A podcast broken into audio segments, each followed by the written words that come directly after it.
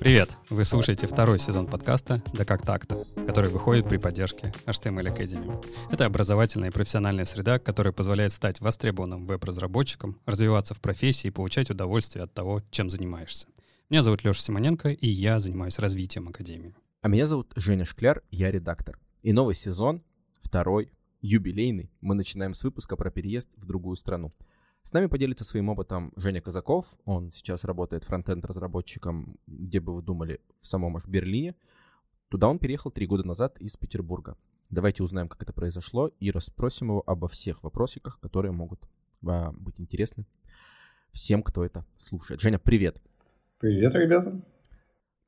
А, мы здесь, конечно, невероятно опытные разработчики, а, особенно Особенно я редактор и Леша развивальщик Академии. Но я думаю, что у тебя-то в этом смысле, конечно, побольше опыта. Расскажи нам, а, прежде чем говорить о переезде, о релокации, а, о своем опыте чуть-чуть. Сколько ты работаешь фронтендером и как ты вообще оказался здесь среди, среди всех этих людей, делающих лендинги? В принципе, в программировании я, наверное, уже лет 12 или что-то что в этом духе. Начинал я, наверное, даже как full-stack разработчик, когда это еще не было модно. Я писал бэкэнд, писал бэкэнд на Java и фронтенды еще даже не на jQuery, а на Dodge.js. Потом у меня был период, когда я заинтересовался э, там, больше именно дизайном и UI UX вопросами. Где-то два года работал как UX-дизайнер. После этого я понял, осознал, что это не совсем мое, и уже решил вернуться в разработку. Так, так сложилось, что я как бы, следующую работу нашел на фронтенде и решил уже как бы, дальше двигаться именно в фронтенде. Слушай, а, а согласись, э, вот этот опыт смежный UX и так далее, вот э, дизайна, UI и всего рядом с этим э, помогает вообще, в принципе, в работе, даже когда ты занимаешься фронтендом. Ну, то есть полезно же было? Да, да, абсолютно. Это просто а, а, один из тех примеров, когда вот эти вот смежные специальности, которые очень близко, а, на самом деле очень сильно помогают. Это и вот э, хороший пример в этом случае. Да, ну, э, э, это, скажем так, расширяет кругозор, позволяет взглянуть на, на свою работу просто еще да, с разных углов. Не только в том плане, что у тебя код, код работает, программа там, соответствует требованиям, но и понимать, как вообще, насколько это может быть удобно там, пользователям, предлагать какие-то свои идеи.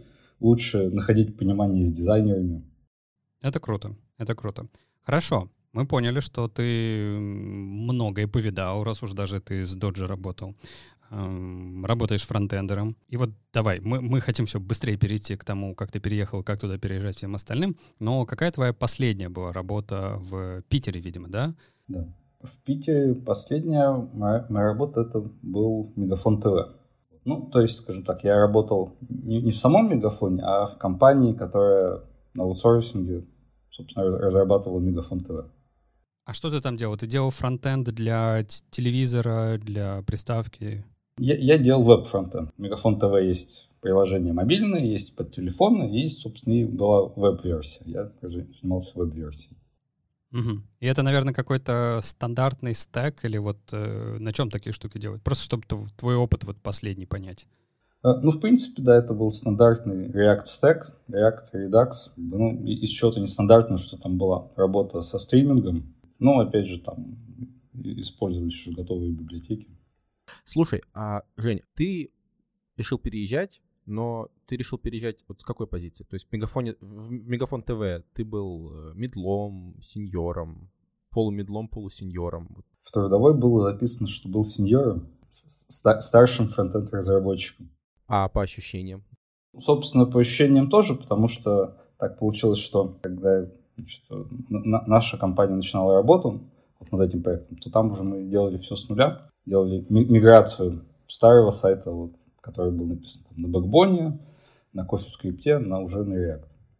Это, все очень страшные слова. Я, я, я пытаюсь вспомнить, в каком тысячелетии были бэкбон, э, что ты там еще говорил перед этим. А, CoffeeScript.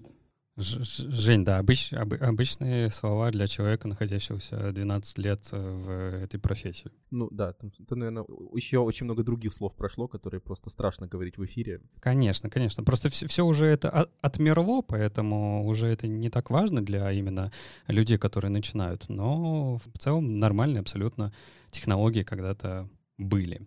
Хорошо, вот, Жень, ты нач- начал как бы подводить к вопросу очень важному, да?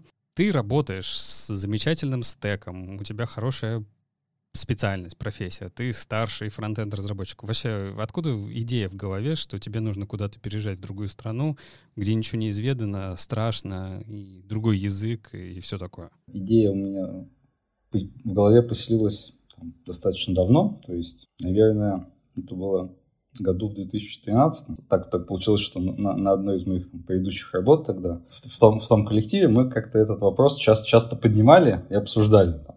кто-то там хотел уехать в Канаду, кто-то еще куда-то, как бы обсуждали разные страны, как них там, где там хорошо живется, где не очень, их плюсы и минусы. Вот. И, ну, и периодически, скажем так, не знаю, как бы эта идея у меня в голове возникала, но, но это как бы не было каким-то там планом, как бы не, не, не было представления, что это, не знаю, можно начать делать.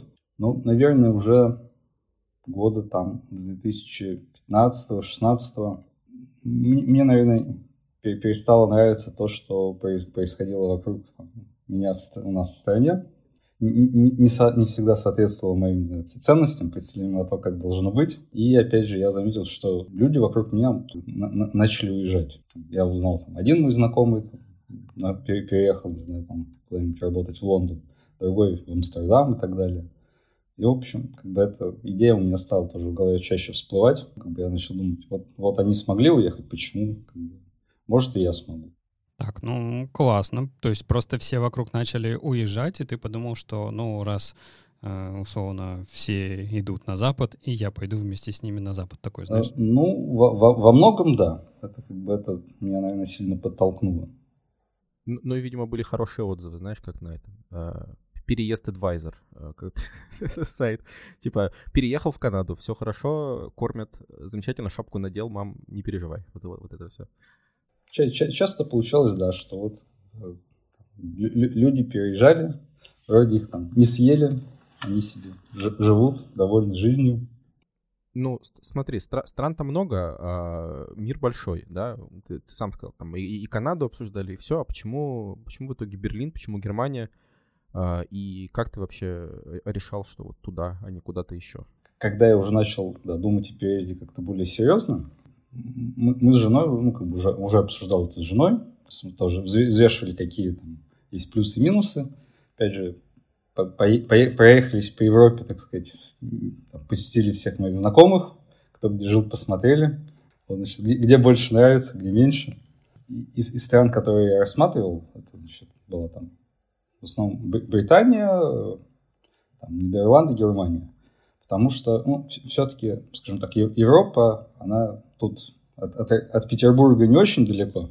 Сел на самолет, через там 2-3 часа уже прилетел, потому что там те знакомые, кто, допустим, уехал в Канаду, ну, для них как бы, прилететь в Россию это уже как бы целое приключение. Финально мы выбрали Германию, вот, потому что моя жена тоже всю жизнь учила немецкий, и, собственно говоря, ей, опять же, больше возможностей было бы ну, найти работу. Угу. А ведь, кстати, это ведь тоже большая проблема, когда ты переезжаешь не один, а с семьей, понятное дело, ты ищешь работу там фронтенд-разработчиком, и фронтенд-разработчики есть и в других странах, в Европе и все такое. Но, допустим, я не знаю, кем твоя жена работает, но не у всех же жены работают в IT, и тут уже появляется очень много специфики, потому что эм, все-таки, ну, не знаю, ты меня поправь, но, наверное, в IT-среде э, не так важно очень хорошо говорить, самое главное, хорошо писать, наверное, код, а все остальное придет, там, на ломаном английском, наверное, можно изъясниться. Но если ты пойдешь в какую-то, не знаю, сферу услуг, либо еще что-то, там уже очень сложно, если ты не знаешь хорошо язык. И вот когда ты переезжаешь не один, наверное, это дополнительный фактор, который э, мешает решиться переехать. Но у тебя, как я понимаю, все сложилось. Вот, ну, опять же, да, моя, моя жена по профессии она врач, вот, и, как бы, опять же, одним из плюсов Германии было то, что ей, скажем так, чтобы здесь начать работать врачом, ей не надо там за, заново учиться, например, да, ее, в принципе, диплом ее признается, вот, но, опять же, ей нужно там сдать местные экзамены, вот, и так, тогда она сможет тоже начать работать. Ну, как бы, то есть мы три года назад приехали, но вот она еще сейчас в процессе, это тоже такая вещь достаточно непростая не, не даже для человека, который знает немецкий.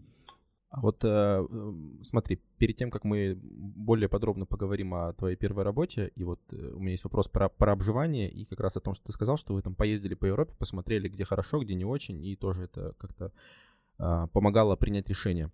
Вот э, насколько совпали ожидания и реальность. Ну, говорят же, что когда ты приезжаешь в страну как турист, и когда ты в стране начинаешь жить, это очень разный часто опыт, потому что ты как турист видишь какие-то одни места, а, какими-то... У тебя один алгоритм действия, а когда ты начинаешь жить, у тебя совершенно по-другому строится вообще все, все передвижение, и ты можешь никогда ни с какими туристами не встретиться э, в том же городе. Вот э, насколько ожидания и реальность э, совпали в твоем случае? скажем так, наверное, у меня не было изначально каких-то особых завышенных ожиданий. В эпоху интернета можно узнать как бы о стране очень много, туда не переезжая.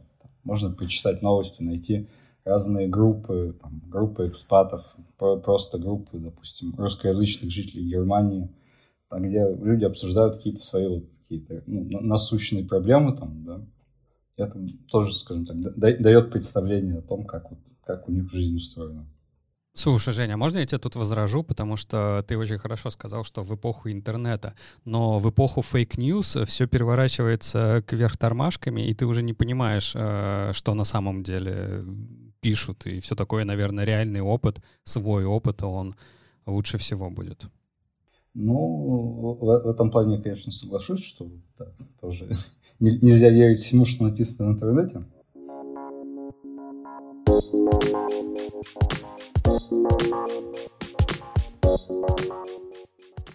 Позволим себе ненадолго прервать рассказ Жени, чтобы объявить, ни много ни мало, конкурс.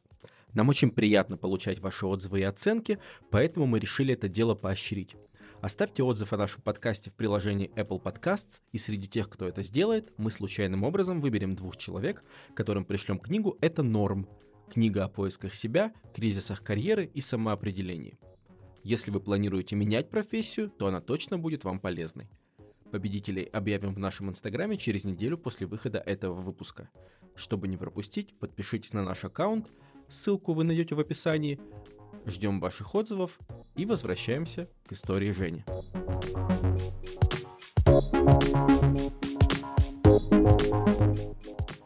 Меня, знаешь, волнует очень сильно вопрос. А, все-таки, Просто для релокации это, э, э, это идея, которая возникает в голове, наверное, одной из первых.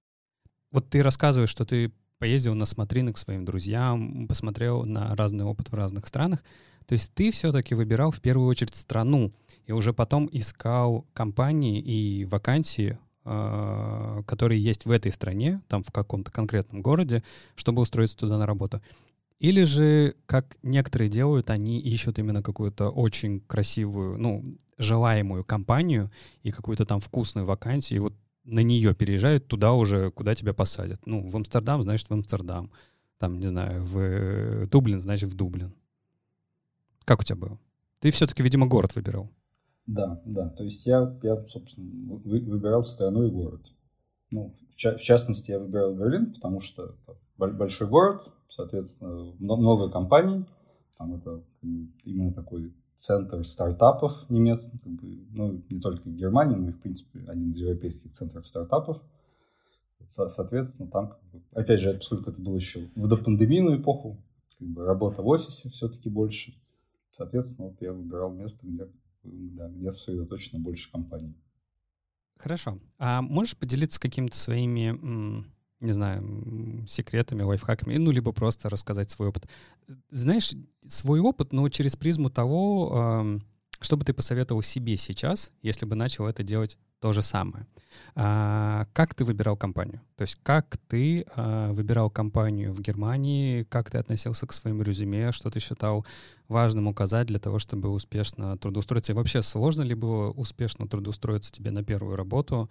А, много ли компаний ты прошел через, перед тем, как э, куда-то тебя взяли? То есть вот насколько этот опыт отличается от опыта э, в России и в Питере? Тут, скажем так, сложно сказать, чтобы я себе прям посоветовал да, в прошлом. Наверное, да, больше внимания уделять э, свои, своим софт-скиллам, то есть уметь лучше рассказывать про свою работу, про то, что, что я делал там, на, на других проектах, что мне удалось достичь. При, при собеседованиях это один из как бы, важных моментов, зачастую, ну, наверное, не менее важно, чем прохождение тоже технического интервью. Угу, хорошо. То есть это часто... То есть, подожди, ты хочешь сказать, что это тебе иногда мешало получить э, нужную вакансию?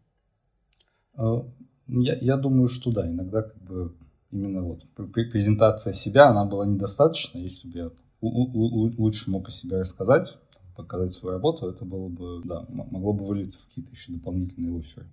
Слушай, да, давай продолжим вот эту тему раскручивать, потому что для начала, чтобы понимать, а сколько тебе пришлось э, пройти собеседование перед тем, как а, ты получил первый офер? Наверное, процесс вот, поиска работы занял у меня около полугода, но это был, скажем так, э, такой достаточно плавный процесс. У меня не было такого, что там по, по, по собеседованию каждый день. И так, наверное, получилось, что первый офер я получил, наверное, где-то через месяц поисков. Вот. Но он меня там не совсем устроил, я от него отказался. А там было мало денег или... Э, там, в принципе, условия были хорошие, но это как бы я искал работу именно в Берлине, а мне предлагали в другом городе. Ну и потом еще тоже, наверное, да, месяца уже там через 4 где-то получилось уже, когда я получил следующий офер. Угу. Это уже компания, в которой ты устроился или это продолжалось? Да, да, уже в компанию, в которую я устроился. То есть ну, меня офер всем устроил. Я уже так в тот момент решил, что уже не хочу продолжать там поиски. Ты же это все делал, находясь в Питере, правильно? Это все удаленно да. было. А у вас да. не было каких-то, э, ну знаешь, в не, некоторые компании просят к себе приехать. Такое было? Э, да, да. То есть, ну вот уже в компании в которой я переехал, собственно, сначала был этап собеседования по скайпу, потом меня пригласили уже на интервью очное, оплатили билеты, гостиницу, я прилетел там буквально на два дня, в первый, в первый день пособеседовался, провел практически, там, не знаю, часов 5-6 там с ребятами, ну, там было несколько этапов собеседования, обед вместе, и потом да, на следующий день улетел в Питер. Ну, это прям серьезное собеседование на 5-6 часов, да? Получается, три секции. Первая была какие-то такие вопросы в целом, там, как работает интернет. Вот, потом была небольшая секция там, по, по задачкам алгоритмическим. И потом еще задание попросили написать там небольшое приложение на React. Я его в итоге даже ну, не до конца написал, потом уже попросили, давай ты, когда вернешься в Питер, допишешь. Я уже оттуда им прислал. Собеседование отличалось. Оно было долгим. Э, попросили приехать и оплатили это. Это очень важные моменты. И ты получил первый офер. А, давай вот как-то такие разберем бюрократические вопросы. Как дальше организуется переезд? Вот как, как это вот сделать? У тебя же нету, ну там загранпаспорт, ладно, у тебя есть, у тебя же нету визы. Как тебе туда приехать? А семья? Ее сразу можно забрать или ее нужно позже перевозить? А по какой визе ее перевозить? А где искать жилье? Там же наверняка уже говорят там, типа, знаешь, как у нас обычно любят говорить, вот твой офер, когда готов выйти на работу, завтра можешь? Ну, наверное, все-таки время тебе дают, да, на переезд. И помогают как-то? Ну, собственно, в компании, в которой я начал работать, это был такой стартап, относительно небольшой скажем так, они вот они не были готовы именно помочь, ну, как бы полностью там оплатить переезд. По, по, по сути, я переезжал там, за свой счет, они помогали, ну, в основном какими-то советами, там, предоставляли документы необходимые. Но в целом переезд там, в европейские страны, там, страны Евросоюза, он достаточно простой.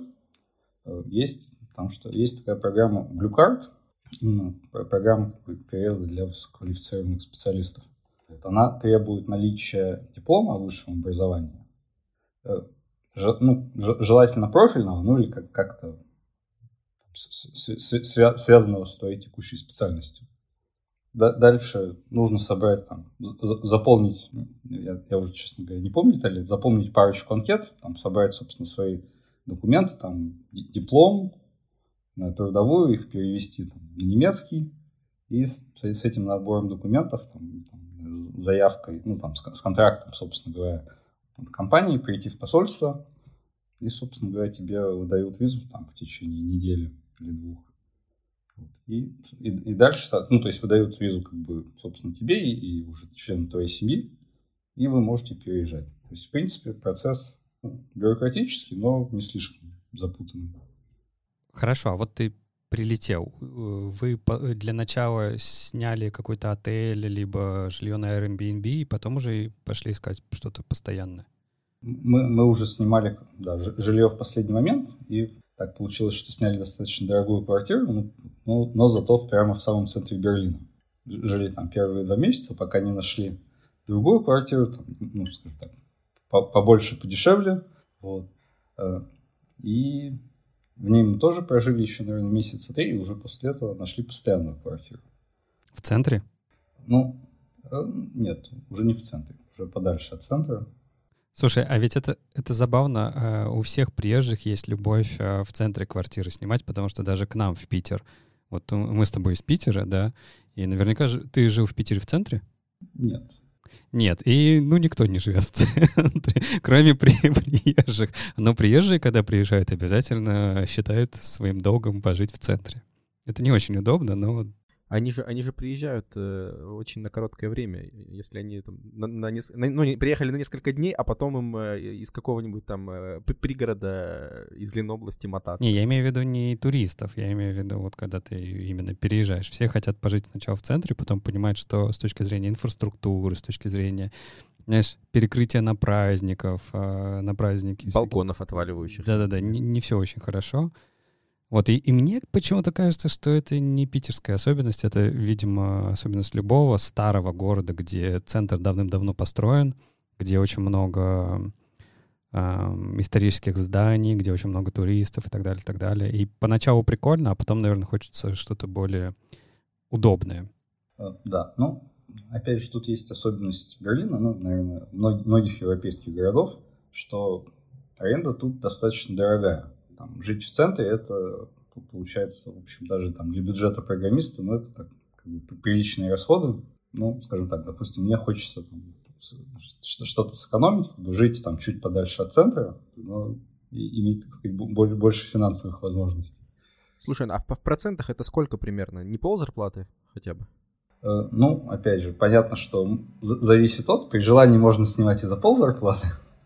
Вот. Ну, скажем так, сейчас я, допустим, плачу где-то примерно четверть от моей зарплаты. Вот. Ну, опять же, надо обсудить, что тут есть разница между gross э, зарплатой и нет зарплатой. Вот эти слова сразу непонятны, поэтому тебе стоит пояснить для наших слушателей, что такое gross зарплата и net зарплата, особенно для России. Да, собственно, э, gross зарплата – это зарплата до налогов. И, в принципе, вот когда собеседуешься, обсуждаешь офер, тебе, тебе э, компания указывает твою годовую зарплату там, до налогов. Она указывается до налогов, потому что там, схема налогообложения достаточно сложная, и там, люди как бы, с одной зарплатой могут платить разные налоги в зависимости от разных условий. Обычно на, наличие там, семьи, детей на это влияет. А нет, соответственно, в обратную сторону уже с э, налогами. Да, нет зарплата, то есть это уже то, что, собственно, остается после налогов. Ну, то есть то, что в России до НДФЛ и после НДФЛ, да. если уж совсем, совсем провести такую прямую аналогию. А, так, ну э, и получается, вот ты получил офер, и другая точка, ты переехал, и вы въехали в первую свою квартиру, и ты вышел на работу. Сколько прошло времени примерно? Или, может быть, точно между этими двумя точками? Э, сам переезд, он меня занял, наверное, около месяца.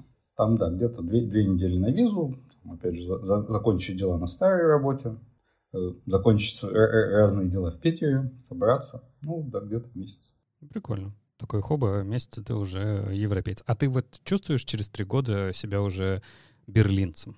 А, наверное, в какой-то степени да. Ну, то есть э, уже как бы нравится местный уклад, э, местные какие-то принципы, привычки. И просто, знаешь, есть, как это, та, такая, как у всех айтишников синдром самозванца, да, есть, э, есть у всех уезжающих э, как-то тоска по родине. А вот не возникает пока еще? Я, я думаю, что нет. Ностальгический флер о дворах-колодцах. Э, в, целом мне Берлин очень понравился. Считаю его очень хорошим городом для жизни. Ну, скажем так, наверное, иногда я скучаю по Петербургу. Особенно вот в последний год, когда тут нельзя было нормально путешествовать, я еще в Питере не был. Вот. Конечно, хочется вернуться ненадолго, но потом опять уже хочется в Берлин. Ну, ты чувствуешь, что это навсегда, наверное, уже, да? То, что вот осядешь, осядешь там. Или еще есть мысли шальные о том, чтобы потом куда-нибудь переехать? Пока что у меня план, да, осесть в Берлине. Никуда, наверное, дальше двигаться не планирую. Ну, опять же, тут просто такое, что уже семья, там, дочка там, должна пойти в школу. То есть уже как бы уже так просто с места не снимешься, скажем. Да, якорей все больше и больше становится.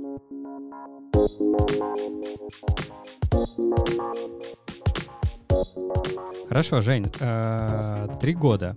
А, насколько я знаю, это уже ты с первой работы, которую ты получил в Берлине, уже ушел и устроился на вторую работу. И вот это самый интересный момент. Во-первых, а были ли проблемы с э, документами, с визами? То есть э, ведь тебя компания приглашала в страну, да, а, иногда бывает такое, что они отзывают свое приглашение, ну, там и у людей бывает с этим проблемы. Вот, а как это на самом деле происходит? Ну, опять же, поскольку я переезжал по программе Card, она работает в следующем, по следующему принципу. Во-первых, да, чтобы по ней переехать, компания должна платить мне зарплату выше определенного минимума. В принципе, сейчас насколько я помню, минимум это в районе 48 тысяч евро. Ну, он периодически меняется, да. Это, в принципе, скажем так, э, заметно ниже, чем там средняя зарплата айтишника. То есть, в принципе, ну, как бы, то есть минимум как бы, получить достаточно сложно. И, соответственно, дальше, э, вот уже имея как бы, эту Card, я, в принципе, могу менять работу там по своему желанию. Опять же, ну, она должна соответствовать вот этим критериям, что ми- минимальный уровень зарплаты, что это должна быть э, IT, опять же, какая-то специальность. В принципе, я уже, скажем так, не привязан к работодателю.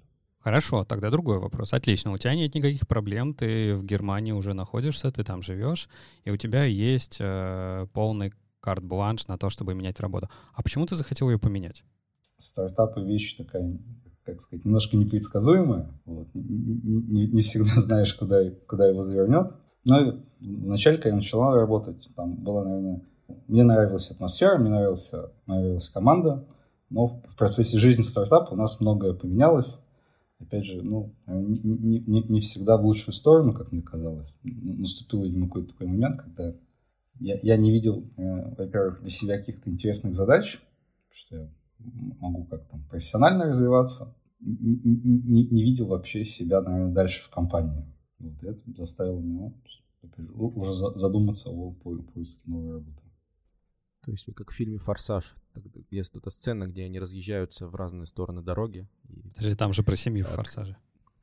Нет, ну это, это, это в другом «Форсаже». Там, там, там ведь много «Форсажей». Я, я про тот, который последний хороший, вот где они там уезжали один в одну сторону по дороге, второй в другую.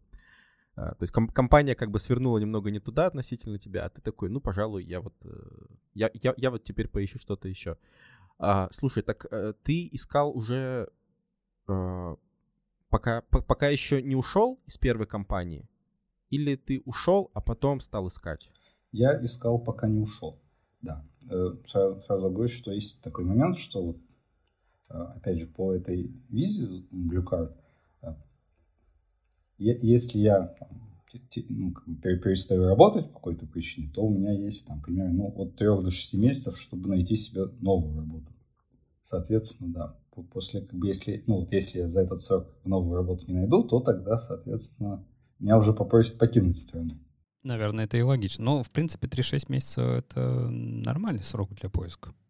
Ну, в, в целом, да, ну, как бы это все, конечно, создает некоторое дополнительное давление. Да, слушай, Жень, а у меня даже, знаешь, вот к вопросу о давлении, а у тебя не было такого дополнительного страха, а ты же все-таки не у себя дома находишься. Ну, то есть я не думаю, что ты уже ассоциировал Берлин своим домом. А дома, ты знаешь, когда мы там в соседний подъезд приходим, там родители, э, в подъезд э, рядом там еще кто-то там знакомый, и всегда тебя там, если что, поддержат, и типа все, все будет окей. А там ты как бы приехал, ты, конечно, уже кого-то знаешь, но, наверное, это не родные твои, и не было такого страха, что вот ты видишь, что компания, стартап там совсем идет не туда, тебе это не нравится, ты понимаешь уже задним умом, к чему это все ведет, что тебе надо будет менять работу, а сможешь ли ты найти ту работу, которую нужно? Были ли мысли, что, блин, может быть, даже придется вернуться в Питер? Скажем так, какие-то да, вот страхи, они возникают в голове. Там, и, и, если все пойдет по самому там, плохому катастрофическому сценарию, то, то возможно, да, придется там, возвращаться в Питер. Наверное, об этом переживал, но, в общем, дело не зашло настолько далеко, чтобы это стало насколько ну, как бы реальным вопросом. Ну, то есть такая фоновая турбулентность, да? То есть где, где, где, где-то потряхивает вроде как, но вроде как понимаешь, что это самый крайний случай, и, скорее всего, у тебя есть план действий вот прямо сейчас. Ну, соответственно, ты этим, ты этим и озаботился, и пошел и нашел вторую свою работу в Германии. Ну, собственно, да. Знаешь, э, Женя, который редактор, тут два Женя, Женя редактор. Э, знаешь, мне кажется, тут ну, довольно сильно уверенным нужно быть в себе, такой, знаешь, типа отбрасывать лишние мысли, потому что ведь уже не еще... Э, я правильно услышал? Дочка, да? Да. А, дочка и жена, и жена еще не работает, э, тоже, насколько да, я правильно услышал. Я... И то есть а, вся семья зависит от Жени. То есть, ну, ты представляешь, насколько это давление может быть, поэтому тут уверенность просто нужна, нужно брать себя в кулак и как бы идти и просто устраиваться на другую работу. А так как а, все-таки, наверное, да, айтишники очень нужны, не только в России, я думаю, везде. А, уже нехорошие скиллы, поэтому нужно было просто найти то место. А вот это вот найти, это ведь тоже вот хороший вопрос, да? Мы вот в Питере или в России примерно понимаем, как происходит поиск работы. А вот как понять, как происходит поиск работы в Германии или в Берлине? Вот ты это отдельно изучал как-то? В целом, опять же, поиск работы для айтишника не сильно отличается. Если искать работу именно в каких-то таких вот там IT, э, в стартапах, там в каких-то вот таких международных IT-компаниях, это поиск через LinkedIn. То есть, в общем-то, все достаточно стандартно. Ты публикуешь профиль, смотришь интересные вакансии, откликаешься, общаешься с рекрутерами.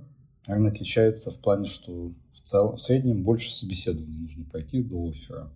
И там, наверное, а, один из этапов собеседования — это вот на соответствие каучер-фита. Было такое вообще?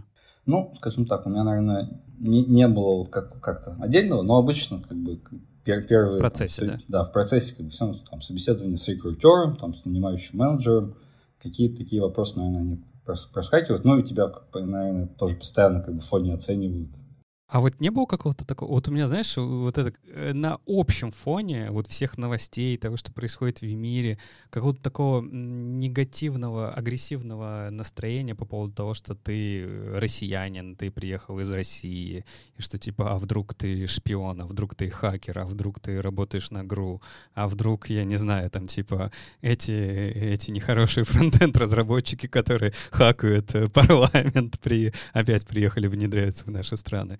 А вот не было э, какого-то, знаешь, такого отношения, или вот эта всеобщая толерантность э, европейская, она как бы и здесь работает, и что на тебя в первую очередь смотрят как на отдельного человека, у которого есть хорошие навыки, и смотрят, насколько ты можешь подходить э, для работы в этой конкретной компании, не вешая ярлыки. Или вешали все-таки? Мне кажется, что, наверное, в целом, ну, пока, по крайней мере, допустим, в Германии как-то нет, нет вот такой какой-то выраженной там боязни России. То есть, ну, наверное, какие-то вопросы там обсуждаются в новостях, вот, но все равно это не, не является какой-то там важной повесткой новостной. И люди в основном интересуются своими какими-то более локальными вещами. То есть это, наверное, уровень э, обсуждений политики, чем житейский уровень, да? Я думаю, что да.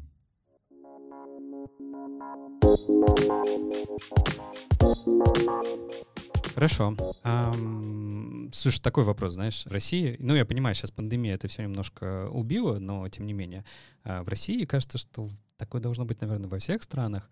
Ам, общение между коллегами, оно на- налаживается, да, люди любят смолтолки, люди любят там типа на кухне поговорить, поговорить в, не знаю, курилке и так далее, так далее, поделиться с друг другом там, я не знаю, жизнью, проблемами, ну, знаешь, это поболтать, короче, выговориться. Э, В Германии это, в Берлине это как-то иначе воспринимается или это примерно то же самое? Да, со- собственно, тоже то же самое. Люди, везде люди лю- лю- любят поговорить. То есть также мы вместе с коллегами ходили на обед, не знаю, там потом где-нибудь зависали у кофемашины что-то обсуждали. Есть, в общем-то, все было вполне обычно. А, а на каком языке это происходит? Вот когда люди, наверное, из разных э, мест, как это происходит? Это на немецком вы общаетесь, на английском? Мы общались на английском. И, в принципе, я работал в, ком- работаю в компаниях, которые, на которых рабочий язык английский, потому что немецкий у меня еще пока на очень, скажем так, начальном уровне. Ну, типа из песен Рамштайна, да, наверное? Из Ну, скутера.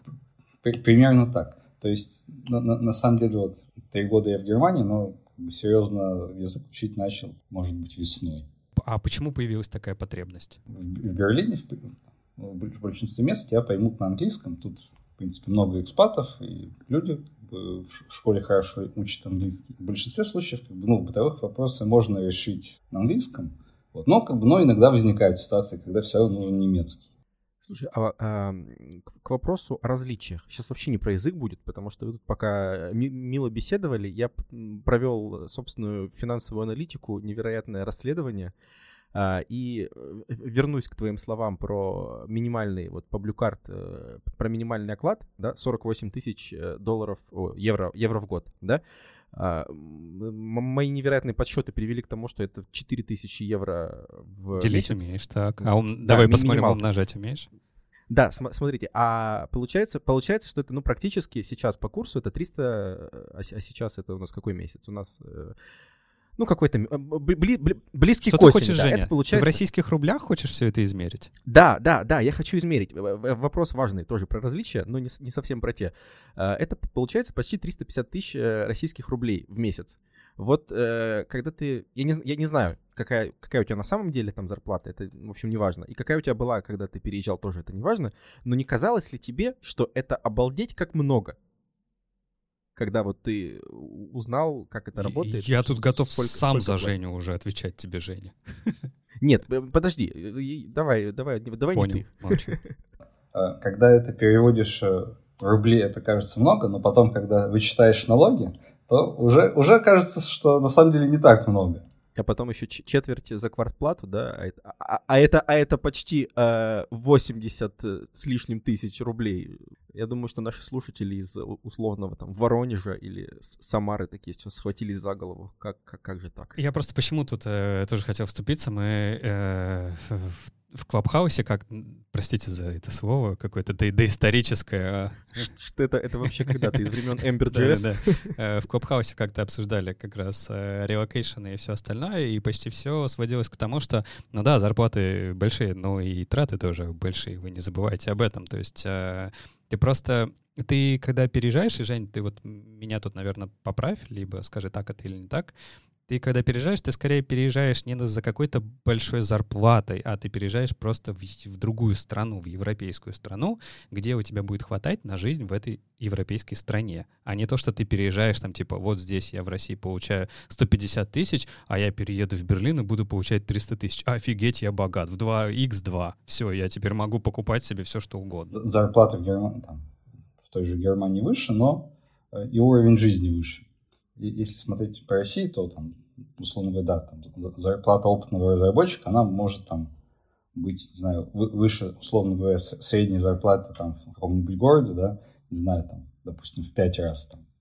Э, В Германии такого как бы расслоения зарплат нет. Там, наверное, ну, условно говоря, разница может быть там полтора-два раза. Ну, тогда здесь именно меньше такое вот ра- расслоение. И, ну, знаю, мне э, в этом плане нравится, что здесь за за счет этого, наверное, люди чувствуют себя более спокойно, там, то есть нет, нет потребности, что всем нужно значит, бежать в IT, становиться программистами. Ну, это, кстати, круто, потому что, ну да, мне кажется, что и, ну, я тут чисто дилетантски сужу, но мне кажется, и твоей жене должно быть хорошо, потому что врачи все-таки в Германии, а, насколько я знаю, получают хорошие деньги, особенно в отличие от России. В России только какие-то суперспециалисты могут получать хорошие деньги, но в целом как бы довольно маленькие деньги. Ну, в, в целом, да, это тоже считается хорошая, респектабельная профессия. На уровне с учителем. Ну, у нас учитель это просто тоже. Ну ладно, это да, проблемы России, к сожалению. Мы можем сейчас э, уйти в хтонь и просто гру- грустно, грустно закончить подкаст, а на самом и деле... печенегам. Да, да, хтонь и печенеги. Это наш следующий, следующий проект. Э, нет, потому что заканчивать еще рано, вопрос это еще есть, мы не все обсудили. И вот, например, э, Жень, расскажи, а как с, э, в Берлине, в Германии, в той компании, где ты работаешь, и у тебя лично с как это, work-life balance, да, с тем, чтобы не перерабатывать или наоборот перерабатывать. Как к этому относишься ты, как относится компания, есть ли там вообще такое, принято ли это? Опять же, наверное, не, не скажу за все компании, но в компаниях, в которых я работал, там с work-life balance было вполне хорошо. То есть, ну, в стартапе у нас, наверное, было буквально несколько ситуаций, когда нужно было там, выйти поработать на выходных. Ну, при, при этом, что да, это как бы тоже отдельно оплачивалась вся работа. Ну, буквально, по-моему, там, за, два года работы вот у меня было там два таких случая. В текущей компании, собственно, пока такого не было, то, условно говоря, все, э, все, все, все работают как бы, плюс-минус в среднем как бы, 8 часов. Ну, при, при этом, что нету вот такого тоже какого-то четкого графика, что там надо там прийти, значит, там к 9 там уйти в 6, как бы все достаточно свободно, как, в общем-то, и в России. Но, но все равно никаких релизов э, в ночь с пятницы на субботу, да, наверное, нет. Ну, так сказать, это, это уже там за, зависит от команды, от, от желания. Вот. Но да, об, обычно, конечно, себе не, не, не стараемся, так сказать, создать работу на выходные самостоятельно. Приехали, поработали, разъехались и пошли отдыхать. В целом, да.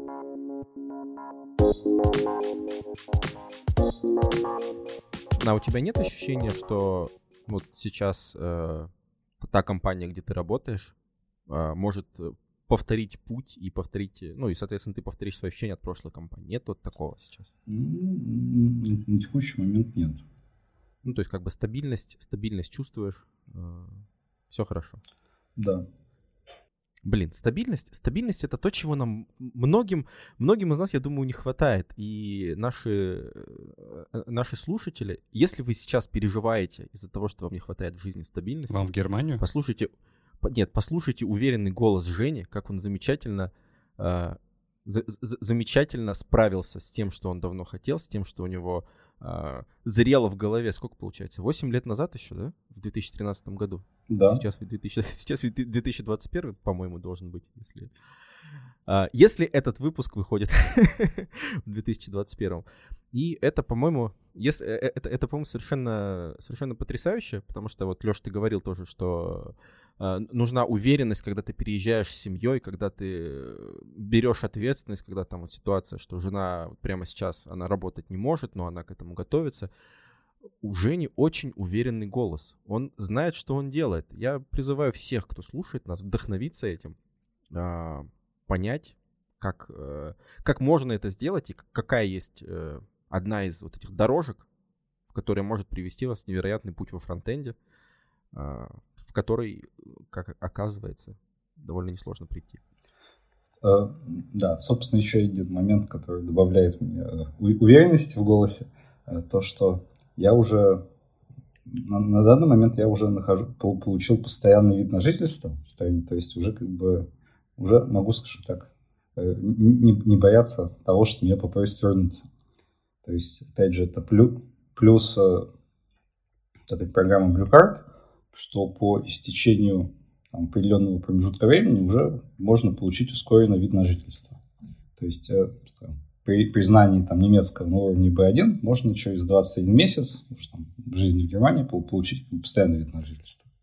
Поскольку я вот немецкий к тому моменту еще не выучил, то я получил вот, э, как бы, вид на жительство через 33 месяца. Это, это очень круто, и я на самом деле очень рад за тебя, Жень. А, при этом, раз уж мы завершаем этот выпуск, а, я вспомнил просто когда э, вы, вы рассказывали, как ребята разные э, хотели в разные страны уехать, в том числе в Канаду, и я вспоминаю, ну, ну интернет же у нас уже давно, да, и были разные сайты смешные, и, и была такая замечательная история, которая мне настолько запала в душу, что я ее сейчас вспомнил, что как-то записки канадского иммигранта, это давным, не знаю, 10 лет, может, 15, может, 20 лет уже эта история ходит про то, как замечательный программист, а может быть и не программист, я даже не знаю, переехал в Канаду, и как он... Э, это такая, знаете, э, как дневничок такой, там, такое-то число. Ура, я в Канаде, здесь снег, здесь горы, олени ходят прямо по дорогам. И так он, знаешь, сначала такой говорил, ура, снова снег и так далее. Потом такой,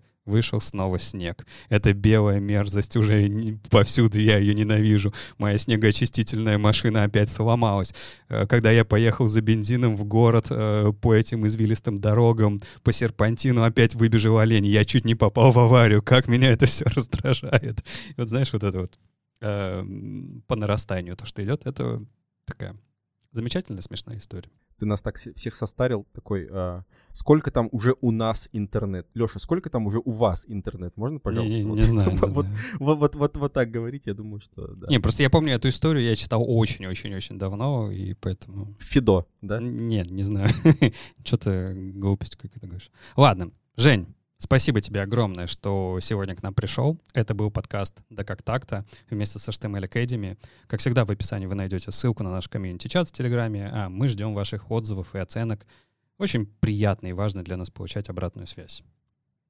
А следующий выпуск выйдет через две недели того года, в котором вы это слушаете, и той мультивселенной, в которой вы сейчас находитесь. Но если вы не в той, в которой мы, не переживайте, мы обязательно найдем.